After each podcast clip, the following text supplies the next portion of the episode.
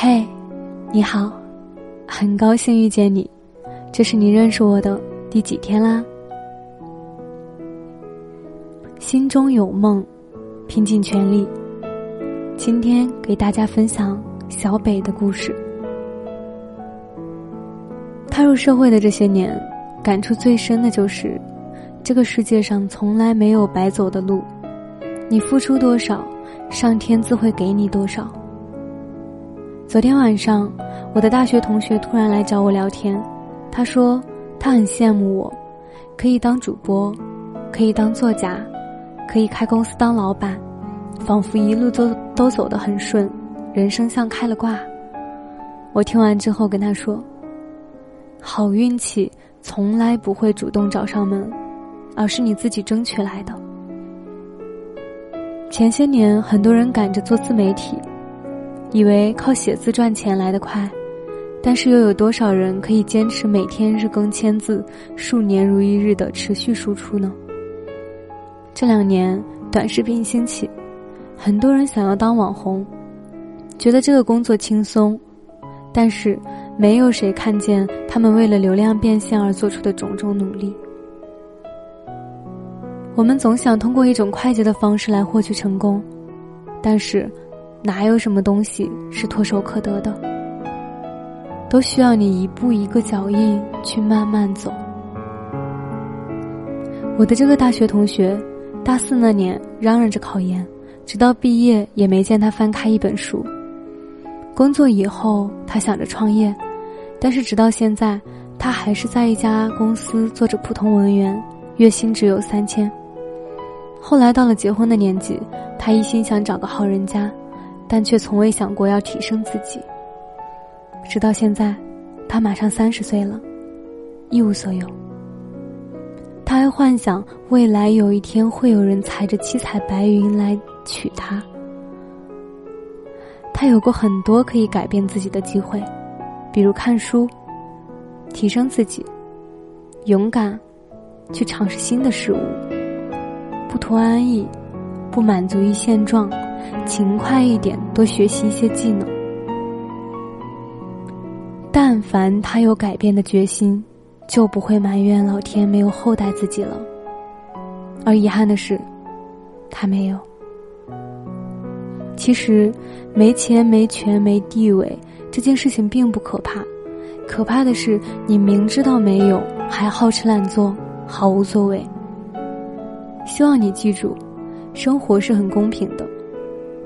他给你的机会是有限的，你必须在看见他的时候牢牢抓住，一旦错过，就什么都没有了。哈佛大学曾经总结过一个成为废人的八个特点。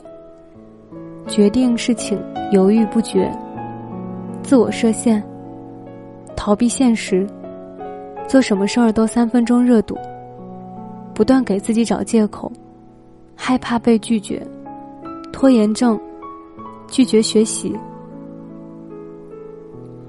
想必有很多人都处于一个原地原地踏步、停滞不前的状态，怕苦，怕累，怕动脑子。想要的东西很多，却从来不努力去争取，以为自己会是命运的宠儿，等着上天眷顾。但是那些衣食无忧、物质充裕、有社会地位的人，他们之所以优秀，绝不是因为投机取巧，而是心中有冲动，愿意去为了想要的生活而拼尽全力。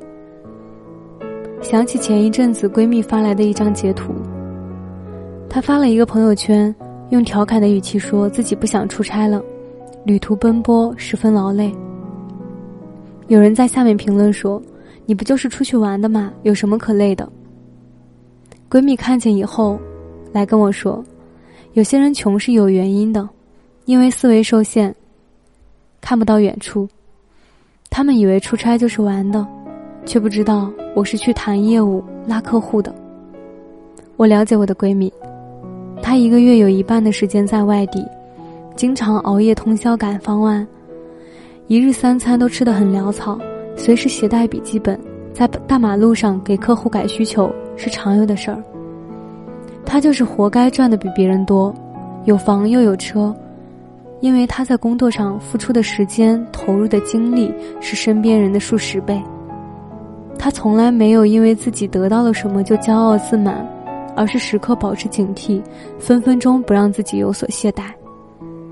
没有哪件事是容易做的，没有什么钱是好赚的，别妄想走什么捷径。当你做好三四月的事儿，八九月自有答案。穷。不可怕，可怕的是，一眼就能看得见的未来。你才二十几岁，怕什么来不及？别懒了，打起精神。你可以在任何时候去成为最想成为的那类人。认真工作，好好赚钱，钱是你生存的底气，也让你有了拒绝的勇气。只有当你有了一定的经济实力。你才会发现，那些你以为永远不可能接触到的东西，原来唾手可得。最后想送给你一段话：你必须活在当下，让自己奋力冲上每个浪头，在每一刻中寻找你的永恒。傻瓜们站在机会的岛上，想要找另一片陆地，而你，除了这一生，再也没有别的人生。所以。我希望你能够脚踏实地，有朝一日过上自己想要的生活，好吗？我是饼饼，秉持初心的饼。我想把声音做成温暖，每天跟你说晚安，晚安，好梦。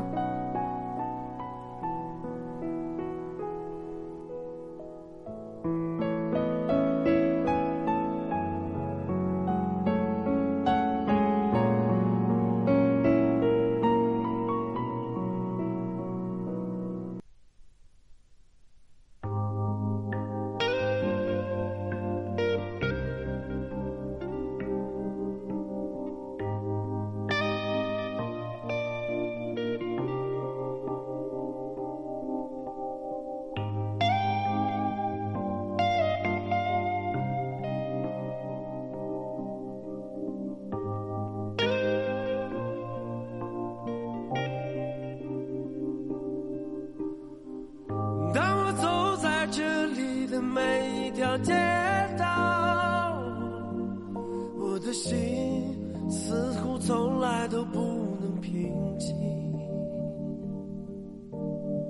除了发动机的轰鸣和电气指引，我似乎听到了它烛骨般的心跳。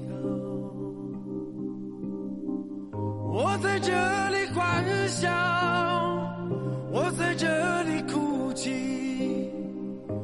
在这里活着，也在这死去。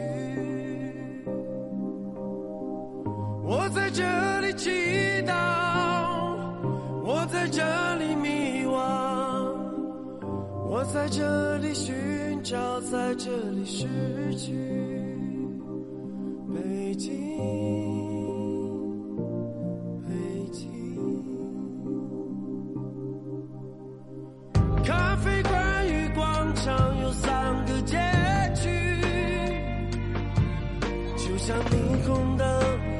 月亮的距离，人们在挣扎中相互告慰和拥抱，寻找着追逐着奄奄一息的碎梦。